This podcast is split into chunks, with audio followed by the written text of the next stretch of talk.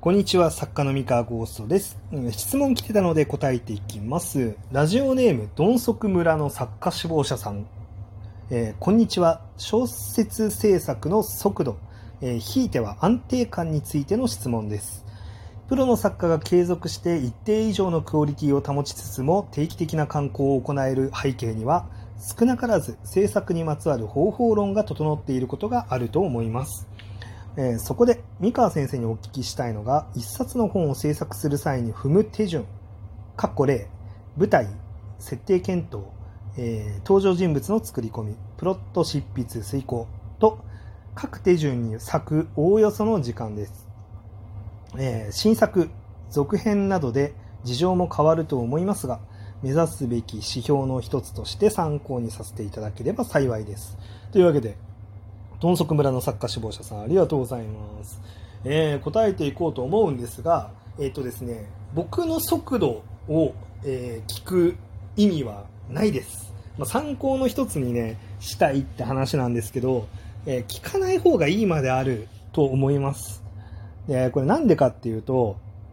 速さってまあぶっちゃけどうでもいいんですよ。大事なんだけどどうでもいいっていうちょっとね矛盾した感じで、あれなんですけど、えっとね、早いことが大事なんじゃないんですよね。クオリティが高いことが大事なんですよ。で、えっと、これね、まあ、多分白箱かなんかのね、アニメでね、こう、クリエイターもののアニメでね、多分に似たようなことを言ってるキャラがいたと思うんですけど、あの、速さも、と、速さとクオリティどっちが大事っていう話で、これ難しいのが、クオリティ大事なんですけど、速くないと仕事にならないんですよ。だけど、その速さだけ突き詰めてクオリティ手抜いてるとダメなんですよね。で、これじゃあどうすればいいのかって話で、とにかくクオリティが高いものっていうのを作り続けて、それをクオリティが高いっていうものをどんどんどんどんなるべく早く作れるように頑張りながらたくさんたくさん作っていくしかないんですね。で、そうすると気づいたらクオリティが高いものっていうのを前よりも早い、早い速さで、あのー作れるようになるんですよね。短い時間で。で、これをとにかくたくさん続けていくと気づいたらめちゃめちゃクオリティ高いものをめっちゃ高速で作れるようになるっていう、まあ、速さってそういうものなんですよ。クオリティと速さって。なので、僕はあの、プロになってから10年経ちまして、えープロになる前4年間、えー作家志望として下積みというか、まあ、草の根と言いますか、活動しててっていう状態で、経験値が、まあ申し訳ないんですけど、あのー全然違う。経験値がもうめちゃめちゃあるんですね。その、作家志望者さんに比べてね。あのまあ、同じぐらいのキャリアの作家さん同士で比べたら、それは全然、あの、どっちが、あの、経験あるか正直わかんないですけど、作家志望者さんに比べたら、間違いなく経験値が高いんですよ。なので、今の僕の速さって、その、なんだ、速さだけ聞いても、その速さでクオリティが担保できる、できてるのは僕だからなんですね。なので、あの、これを聞いて、じゃあ何日で作ればいいんだみたいな話ではないっていう。あなたがクオリティが高いものっていうのを作れるようになって、で、それをたくさん作ってって、そのあなたなりの、あの、なんか作れる速さっていうのを速くしていくしかないんですよね。はい。っていうお話でございます。あの、で、すごい、あの、これはもうちょっと、あえてね、あえて、あの、こう、傲慢な言い方をさせ、させてもらいたいんですけど、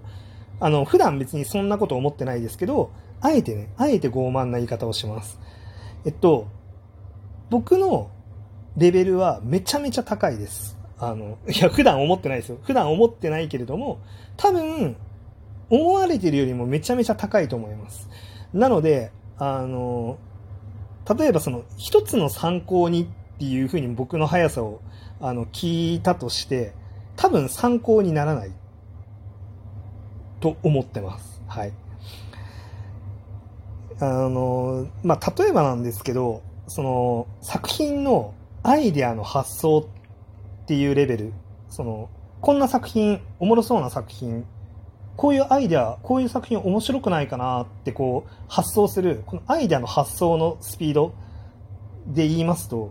えっと、今からいろいろお話考えようって決めて、1時間もらえたら、多分、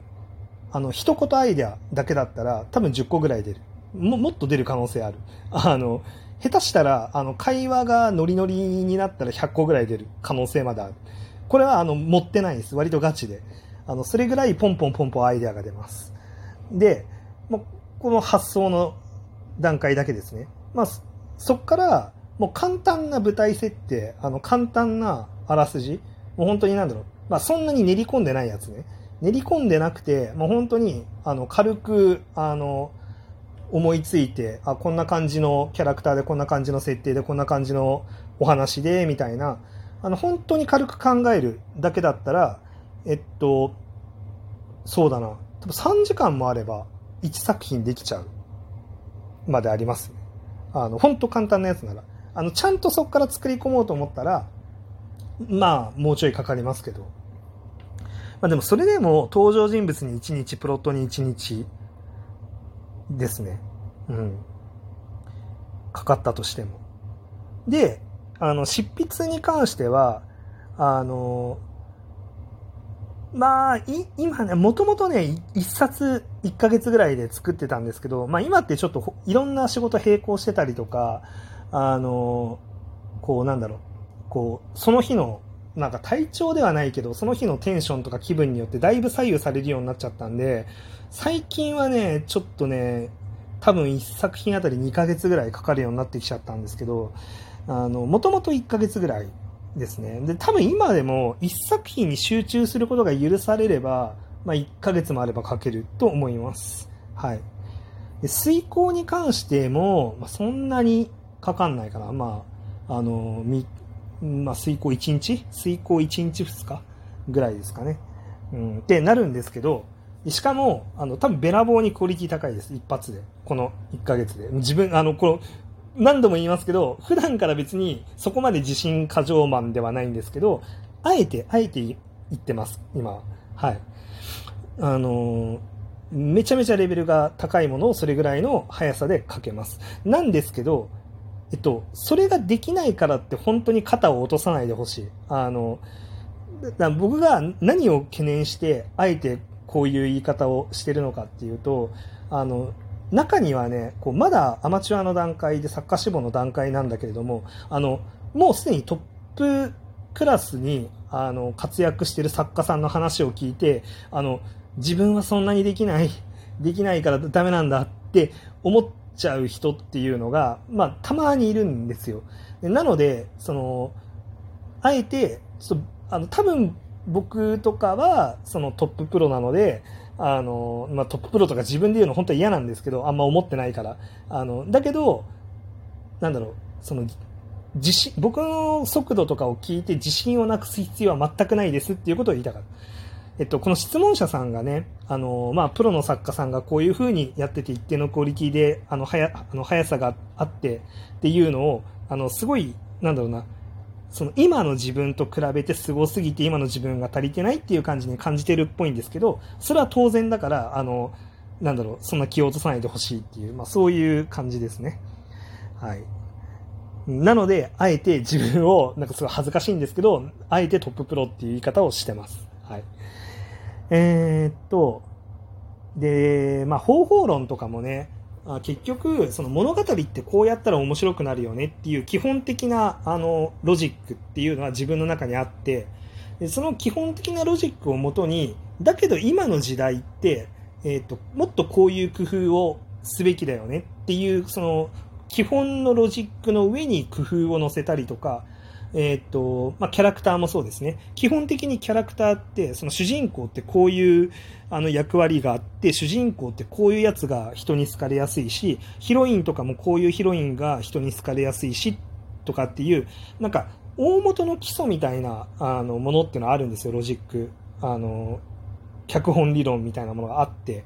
で、それをもとに基本的に面白い作品ってこうなってるよねっていうのが前提にあって、で、そこから、だけど今の時代の雰囲気とか、読者さんのあの触れてきてるものだったりとかを、ちゃんと、まあ、社会を観察して、えー、今の時代は、じゃあ、あの主人公は基本的にはこういうキャラあの人格の人間が好かれるけれども今の時代はあえてこっちかなみたいな感じでこう調整したりとかっていう感じでそのなんだろうなその、まあ、基本的なロジックとその柔軟性というかその社会とかをか自分なりに観察してこう考えた結果その仮説みたいなのをもとにあの作品に組み込んでいくっ